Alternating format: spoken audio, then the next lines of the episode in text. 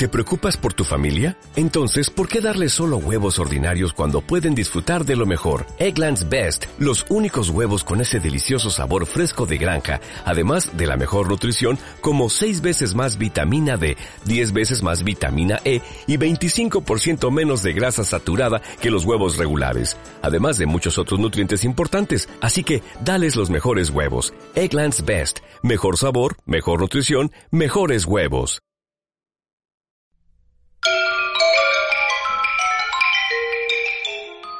Recordando a nuestros maestros, un espacio para conservar y preservar la obra de los grandes maestros.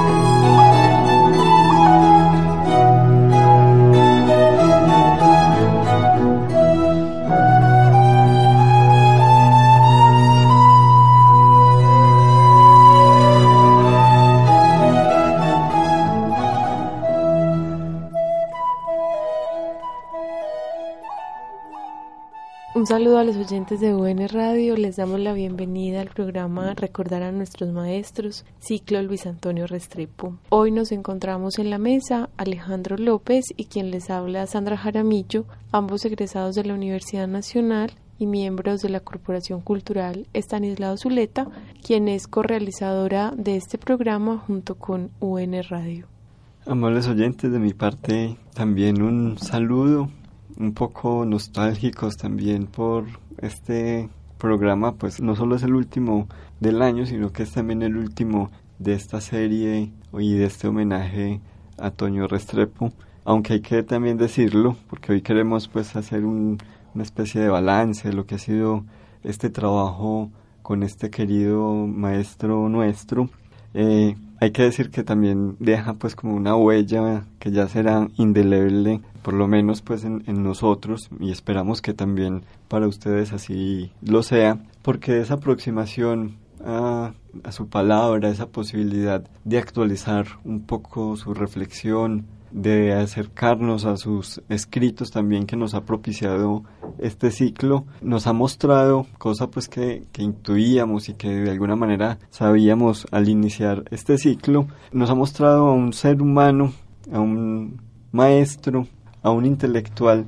con muchas facetas, pero ante todo muy comprometido con su sociedad y nos ha ratificado pues el valor de ese legado que nos ha dejado. Entonces digo, un poco nostálgicos por dejarlo, pero también pues como muy contentos de haberlo podido trabajar y de sentir que esa huella que Toño nos ha dejado será indeleble ya por lo menos en nuestra vida. Queremos entonces, como decía, hacer ese pequeño balance en torno a este trabajo, pero siempre volviendo pues como a la referencia con Toño, eh, a Toño Restrepo mejor, porque nos parece fundamental pues mm, señalar, por lo menos en estos cortos mm, minutos de hoy, tres elementos mm, que nos parecen significativos que queremos resaltar y que queremos pues remarcar en lo que ha sido esta aproximación a Toño. Toño como maestro tuvimos la oportunidad eh, de entrar a sus clases, metafóricamente pues hablando obviamente, y gracias a las grabaciones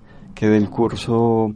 de historiografía en la maestría de aquí de la Universidad Nacional de Maestría en Historia. Eh, gracias a estas grabaciones que quedaron, pudimos eh, sintonizarnos un poco con, con la historia, pero también con Toño en ese escenario por excelencia suyo como maestro. El otro aspecto fundamental es esa relación que Toño establece con un saber particular como es la historia, pero que me parece también importante que miremos ese enfoque singular que Toño le daba, porque no podríamos afirmar que Toño es un historiador a secas, un historiador que exclusivamente se dedica al oficio de la historia, sino que nos brinda una mirada amplia y toma más bien este saber y esta práctica como una especie de, fundamento y una especie de, de plataforma desde la cual se posiciona para mirar el mundo. Y en esa medida hace un vínculo no solo con otros saberes, sino también pues con su sociedad. Y otro aspecto que me parece clave para conectar estos dos es entonces Toño como intelectual, ¿cierto? Porque podemos afirmar a Toño Restrepo no solo como maestro e, e historiador, sino como intelectual. Y me parece entonces que podríamos cerrar por ahí pues como este balance en torno a lo que ha sido el programa con Toño. Pero sabes Alejo que todo esto le podemos encontrar también un hilo conductor que no solamente es útil para, para hacer un balance de lo que fue el ciclo Luis Antonio Restrepo, sino lo que ha sido recordar a nuestros maestros en estos ya 195 programas que tenemos al aire y es ese significante que utilizamos en el título mismo del programa, recordar porque hemos tenido críticas a lo largo de él, donde, por ejemplo, en alguna ocasión Jorge Alberto Naranjo nos dijo que éramos áulicos y que nos ocupábamos de como de idolatrar a los maestros y ahí pues tuvimos un debate como bueno y muy importante y siempre muy aportativo como en todos los debates que se hacen pues con seriedad y con argumentos racionales y creo que, mm, que, esa vez pues insistíamos en que no se trata de una recordación nostálgica en el sentido de que no es una recordación que tenga un valor pues en sí, no es recordar pues por recordar y como por armar ahí digamos, ídolos, sino que es una recordación que precisamente hace un efecto también histórico. Histórico no solamente en nuestra vida, digamos, porque estos maestros se vuelven importantes es en tanto hacen ese efecto que vos señalás de que dejan huellas en nosotros y que de cierta manera eso es también lo que pretendemos cuando los divulgamos con nuestros oyentes, decirles a nuestros oyentes, sobre todo si tenemos oyentes jóvenes en nuestra audiencia, es que hay maestros, hay puntos de referencia en nuestra sociedad y el año entrante que hagamos un recorrido un poco más amplio por otros personajes que han sido muy importantes en nuestra historia local, también podremos encontrar otros referentes que son de gran utilidad para la vida, sino que también mm. pienso que hay un efecto histórico e historizante en ese significante de recordación, por lo menos como lo tratamos de hacer, que es una recordación crítica, porque también nos conecta con la historia de nuestra sociedad. Y en estos días, en otro espacio, conversábamos sobre el peligro que se cierne sobre una sociedad cuando va olvidando lo que fue, lo que ha sido su historia, lo que fue su pasado, porque es una sociedad que entonces va quedando un poco, pensaba yo, colgada de la brecha y creyendo ilusamente que en las generaciones, digamos, actuales se inaugura la sociedad misma. Y eso finalmente es una, una posición muy empobrecedora, no solamente de la existencia en lo individual, sino también en términos de lo social. Entonces nuestro homenaje a Toño, como ha sido también nuestro homenaje a Zuleta y a los otros maestros que hemos recordado a través de este programa, es, creo yo, algo importante en el sentido de, de hacer una práctica histórica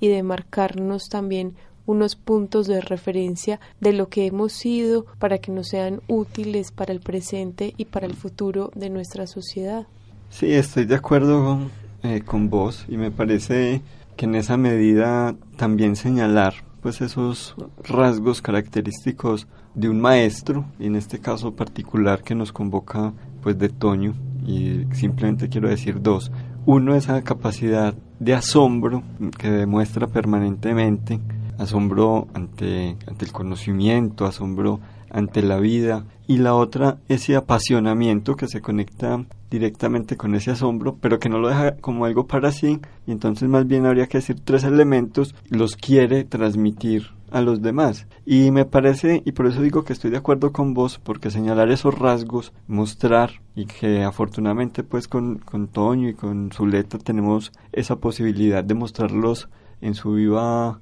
palabra, pero además creo que eso se, se puede reflejar también en los textos porque no siempre tendremos esa posibilidad del audio. En otros casos, pues, y que inclusive con estos otros maestros, con Toño Zuleta, pues lo hemos hecho también así, con, con la lectura de sus textos. Mostrarlos encarnados, que no son rasgos sueltos, sino que efectivamente han existido personajes que los encarnan y que afortunadamente esos personajes, pues para nosotros, lo digo, eh, nos hemos topado con ellos dejan una huella, como decía hace un rato, pero marcan también unos referentes, pero además nos señalan pues que son escasos. Es decir, e, es difícil encontrar seres que se asombren, es difícil encontrar seres que se apasionen y con las tendencias contemporáneas mucho más, seres que quieran transmitir eso que sienten tan propio, porque el maestro quiere un poco prolongarse en sus discípulos. Y esto uno lo dice y obviamente muchas veces pues le caen encima porque hoy en día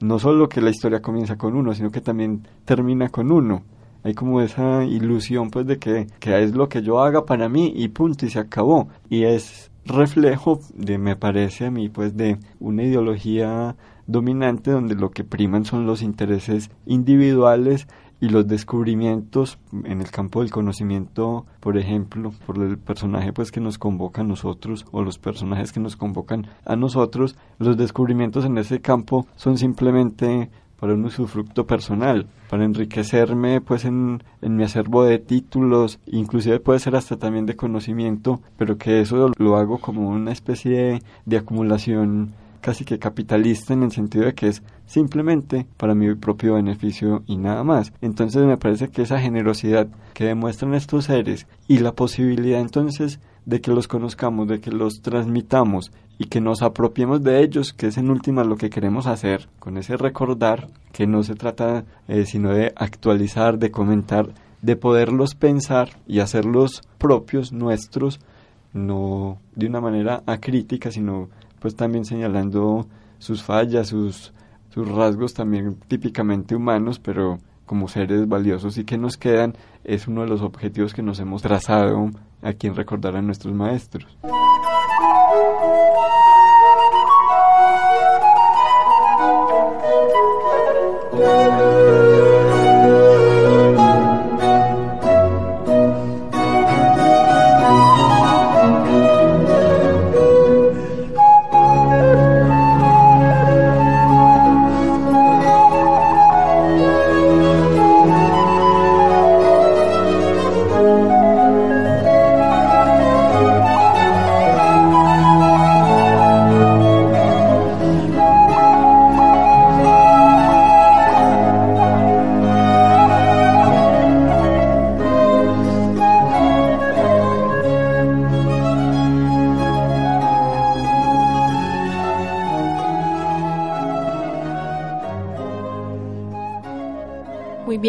Oyentes, estamos hoy con ustedes en este último programa del año y como decíamos, el último programa del ciclo Luis Antonio Restrepo. Hemos escuchado algunas de las palabras de Luis Antonio Restrepo y bueno, nos vamos con la recordación suya en su propia voz.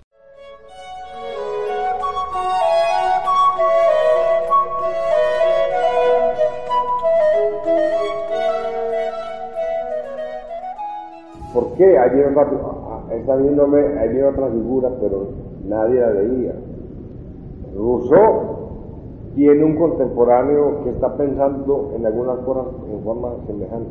italiano, la nueva ciencia de Juan Bautista Vic. Es más, hay, gente que le ha preguntado, eh, si, si Rousseau, por ejemplo, conoció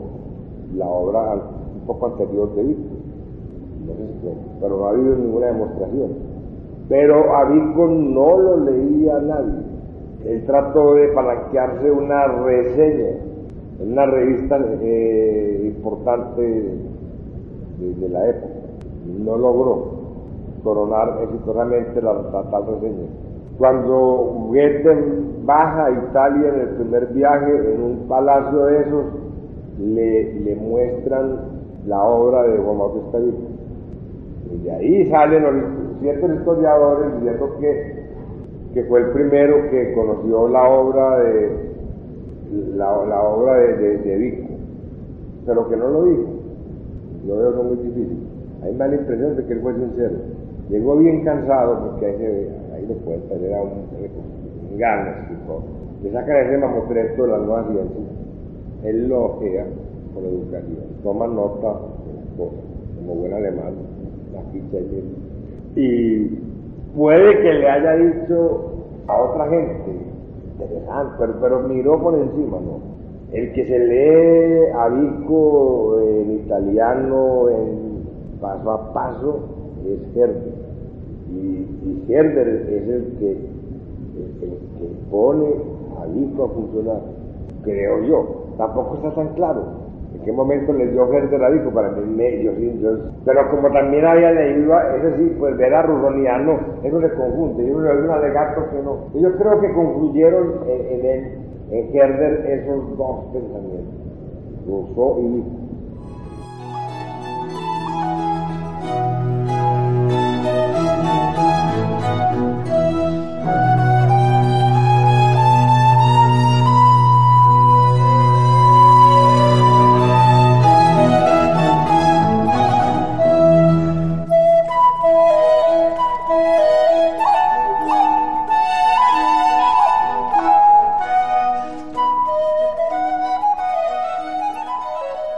Veníamos hablando ahorita en el primer fragmento del programa sobre tres ítems que Alejo nos proponía aquí en la mesa de discusión. Toño como maestro, Toño y su relación con la historia en el sentido de una historia muy social y Toño como intelectual. Y sabes, Alejo, que estaba pensando que esos tres ítems que nos propones son precisamente como un camino consecutivo que el uno puede ser causa del otro, porque en esa dimensión de maestro nos encontramos con, con un hombre que a todas luces y el audio que hemos podido compartir suyo con nuestros oyentes nos da cuenta de eso. Un hombre pues decía con mucha pasión, un hombre que ha hecho de la verdad y de la relación con la verdad algo sustancial y fundamental de su vida, entonces por eso uno siente que le está hablando es con la carne, con la sangre y ahí es donde hay un efecto muy importante de transmisión porque es finalmente, como decía Nietzsche, con el ejemplo, con lo que realmente se enseña. Eso nos conduce a que su objeto de pasión en buena medida se ubicó como la historia, pero en tanto se trataba de un objeto que no era tomado burocráticamente y funcionalmente, sino como un objeto efectivo de pasión, entonces ocurre eso que ocurre siempre en las pasiones y es que un objeto es necesario de ser contextualizado. Entonces no es la historia únicamente, sino todo lo otro que le va enriqueciendo precisamente su mirada histórica. Si no se tiene una relación apasionada con un objeto, en este caso un objeto de conocimiento, esos contextos, esas relaciones de ese objeto con otros y con la articulación también de los efectos que, que ese objeto puede generar pues en la vida práctica no sería posible. Entonces eso también abre un camino y es que la relación particular de Toño con la historia está marcada también por esa pasión que él encarnaba. Y lo tercero es que ver la historia desde esa perspectiva, desde una perspectiva que toca la cotidianidad, que tiene que ver con el presente, que tiene una responsabilidad también con la política, es lo que creo yo nutre mucho esa posición de intelectual, porque el intelectual se diferencia, creo yo, con el maestro es en que el primero tiene una gran pasión no solamente por la verdad sino también por la transmisión pero el intelectual tiene algo más que eso y es que es como una especie ya no de amor a la transmisión encarnada en un muchacho o en una muchacha o en un niño o en una niña pues específicamente sino ya como como una especie de convicción social y una mirada también trascendente. Me parece muy bonito eso de los intelectuales que tienen una mirada trascendente, porque no es este mundo, sino el mundo, por un lado, que es posible, pero además el mundo con el que estoy comprometido para transformarlo. Pero es esa relación, siento yo también con la historia, lo que me parece que puede ir derivando a Toño a una posición como intelectual, de no quedarse únicamente en los contornos universitarios, sino de salir y mostrarnos la historia de Colombia y tener un discurso también tan combativo de cierta manera con esa mirada suya, con la historia, porque uno siente todo el tiempo que no es un trabajo académico, que no es una cosa ahí de citar y citar y citar y, y el famoso, comillas, rigor universitario, sino que es una historia, la de Colombia, por lo menos que trasegamos en los programas que hicimos sobre el proceso histórico de los derechos humanos en Colombia, una historia también muy cargada de una incitación al compromiso social y a la transformación y a conservar, digamos, las banderas de la democracia y de la justicia, etcétera. pero además efectivamente con ese rigor, porque me parece que es muy importante también resaltar eso. Ese compromiso social que, que vos señalás, donde aparecen entonces referencias a la sociología, referencias a la política. En Toño encontramos permanentemente una relación también con la literatura y con las artes en general, porque no se desliga de ellas. Y eso lo pone al servicio del pensamiento y lo pone al servicio de las reflexiones que está haciendo. En Tonio no encontramos el típico especialista pues que se concentra únicamente en un objeto y como bien señalás, eh, al contrario lo articula a sus preocupaciones, lo articula a la vivencia de su tiempo y a los problemas que, que en ese tiempo está viviendo. Pero entonces, y eso es porque eh, es un tema que de todas maneras a nosotros nos interesa mucho y que ojalá y me imagino que así va a ser, lo seguiremos trabajando. Ese rigor con el que Toño lo hace no es un rigor que, se lo imponga, digamos, la institución universitaria como tal. ¿Cierto? Que Toño tendría que, dar cuenta ante sus decanos o ante sus directivos, que trabaja con, con rigurosidad, pues como en, en aras de un reconocimiento institucional o de unas exigencias institucionales, sino que efectivamente es esa pasión y es ese compromiso con lo social lo que hace que Toño recurra a esas fuentes y las use de una manera seria y rigurosa. No tiene por qué reñir en ese sentido entonces lo uno con lo otro, que me parece muy importante, tanto para llevar esa reflexión al mundo académico como para llevarlo al mundo de las organizaciones sociales, porque a veces también se piensa lo otro, no, es la, la actividad de las organizaciones sociales la que tiene que primar y nos descuidamos y, y lo teórico lo menospreciamos y lo vemos simplemente como si fuera letra muerta, cuando aquí nos damos cuenta que no, que ese conocimiento, ese saber y esa relación con el pensamiento son fundamentales para comprender mejor la sociedad en la que vivimos y en ese mismo sentido para poder emprender acciones pertinentes. Claro, pero además vos tocas algo que me parece importante resaltar y es el tema de las organizaciones sociales y del movimiento social en general y también de la participación política, porque algo que hemos visto con mucha tristeza, sobre todo en los últimos tiempos, es que seres que pueden ser referentes pues en nuestro país porque han tenido una vida pública en los años 70 e incluso pues a principios de los años 80 podían encarnar una posición con lo social y con lo político de unas características, por ejemplo, una posición más social, más de izquierda, más de democracia, etcétera. Y hoy con toda esta avanzada de la derechización de este país, lo que vemos es hombres y mujeres convertidos en los más recalcitrantes derechistas que hemos tenido. Y entonces eso cuando, cuando en esa historia un muchacho, una muchacha lo ve y le cuentan, pero este hombre que está diciendo estas cosas en estas columnas hace 20 años o 30 años decía con la misma contundencia todo lo contrario en términos de, de, su referencia pues social me haces pensar algo con lo de Toño y es que yo creo que las causas para estos vaivenes que muchos de estos personajillos locales han tenido es que precisamente hay mucha falta de literatura, de arte y de filosofía. Y yo creo que son la filosofía y el arte dos cosas que Toño tuvo a su haber. Aquí tuvimos unos programas sobre la literatura alemana y lo que Toño nos decía sobre literatura alemana nos mostraba una profunda sapiencia de ese hombre por la literatura alemana, Hermann Brock, Robert Musil, Thomas Mann, pero también nos dábamos cuenta que no era una erudición por la erudición, sino que era una relación de verdad sincera con el arte. Y yo creo que y bueno, y otro tanto pasa también Toño y la filosofía. Y esos dos elementos, el arte y la filosofía, como otros dos saberes de soporte que Toño encarna, creo yo que más allá de Toño podemos pensarlos también como saberes que son muy importantes y que son fundamentales para construirse, por ejemplo, quienes amamos los libros y quienes amamos las ideas, para construirse una fundamentación y una posición también sólida que le evite a uno esas cosas terribles pues de uno estar pensando hoy una cosa en términos sociales y pensarse pues en 20 años pensando completamente lo contrario. Claro, ahí es una invocación a, a esa coherencia y que es una demanda, que se vuelve además una demanda muy fuerte y cuando cuando por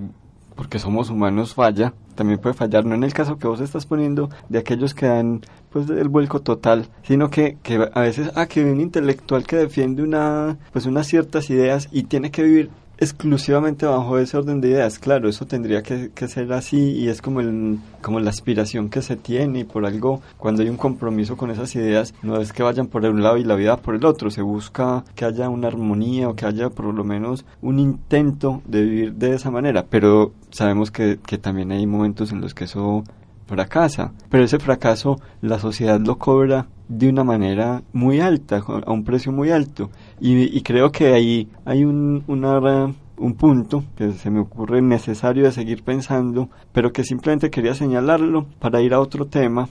y es esa relación de Toño también con la institución, porque en repetidas ocasiones y quienes son habituales al programa nos habrán he escuchado decir que hoy por hoy nosotros somos defensores de propuestas alternativas de formación y de labor del pensamiento por fuera de los cánones universitarios, porque nos parece que la universidad está lanzada simplemente a un ejercicio de profesionalización y que la labor intelectual y la labor del pensamiento, cuando son puestas al servicio eh, de una construcción de una sociedad distinta, se pueden además de que es necesario desarrollar por fuera de esos parámetros y de, y de, esos cánones. Pero en Toño encontramos un personaje que siempre estuvo circunscrito a ese marco universitario, obviamente con matices, porque pues sabemos también de otras acciones que Toño realizó por fuera, pero sí hay un predominio muy grande en Toño en esa relación con la universidad. Y yo estaba pensando un poco el por qué y un poco también en relación pues como eso que decimos del rigor y a ese compromiso suyo con lo social y me parece que hay todavía en él una especie de de ilusión ilustrada en un sentido y es como que la educación lo pudiese resolver todo, ¿cierto? Pero además un tipo de educación particular que es esa que pasa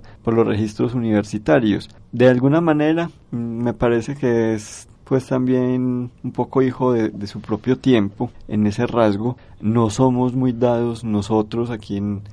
en la ciudad y en nuestro país a valorar y a considerar en serio esas experiencias alternativas que me parece pues necesario seguir trabajando en pos de ellas no solo construyéndolas sino visibilizando aquellas que también trabajan en esa línea. Bueno, muy bien, queridos oyentes, vamos a dejarlos nuevamente con la voz de Luis Antonio Restrepo para que él nos acompañe en esta despedida.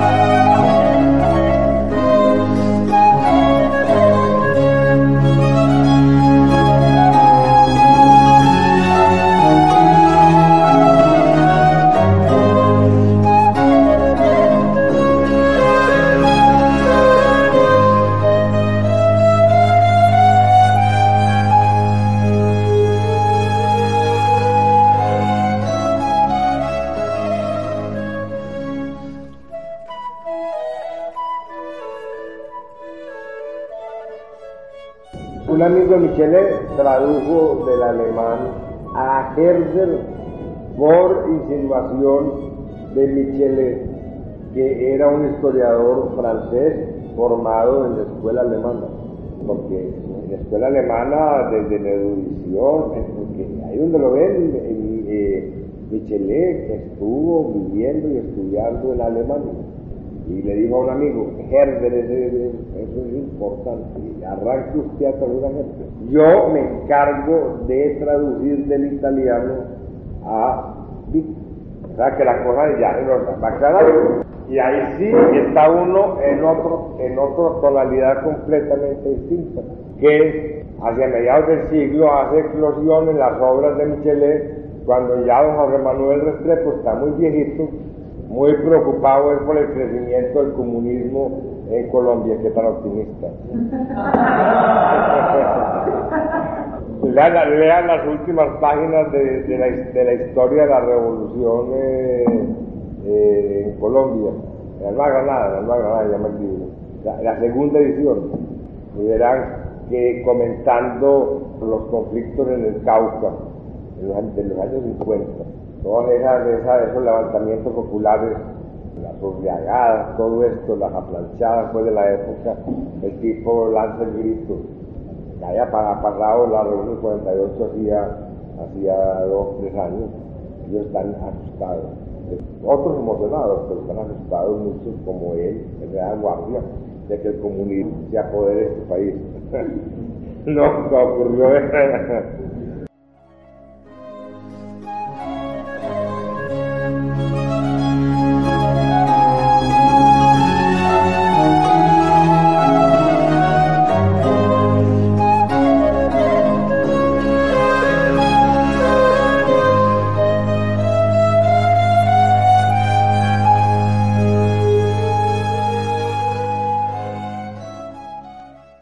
Oyentes, entonces tras estas palabras de Toño no queda más que despedirnos, de recordarles pues que pueden comunicarse con nosotros a través de nuestro correo electrónico corposuleta.gmail.com, visitar nuestra página electrónica www.corposuleta.org e invitarlos a que sigan en sintonía de Buena Radio 100.4 del FM y durante el mes de diciembre, el periodo de vacaciones, pues vamos a tener algunos programas de archivo de recordar a nuestros maestros. Entonces los invitamos. Y también invitemos de una vez a nuestros oyentes a que el próximo año sigan en sintonía de recordar a nuestros maestros. Vamos a tener durante los dos primeros meses del año un homenaje a Stanislao Zuleta porque el año entrante se cumplen los 20 años de su muerte, específicamente en febrero de 2010. Entonces vamos a tener unos programas especiales donde vamos a hacer como una suerte de estado de la cuestión en que está la obra de Stanislao Zuleta hoy, 20 años después, y los invitamos entonces para el 2010 que tendremos nuevos ciclos de recordar a nuestros maestros con otros maestros antioqueños. Y entonces los esperamos el próximo año en recordar a nuestros maestros.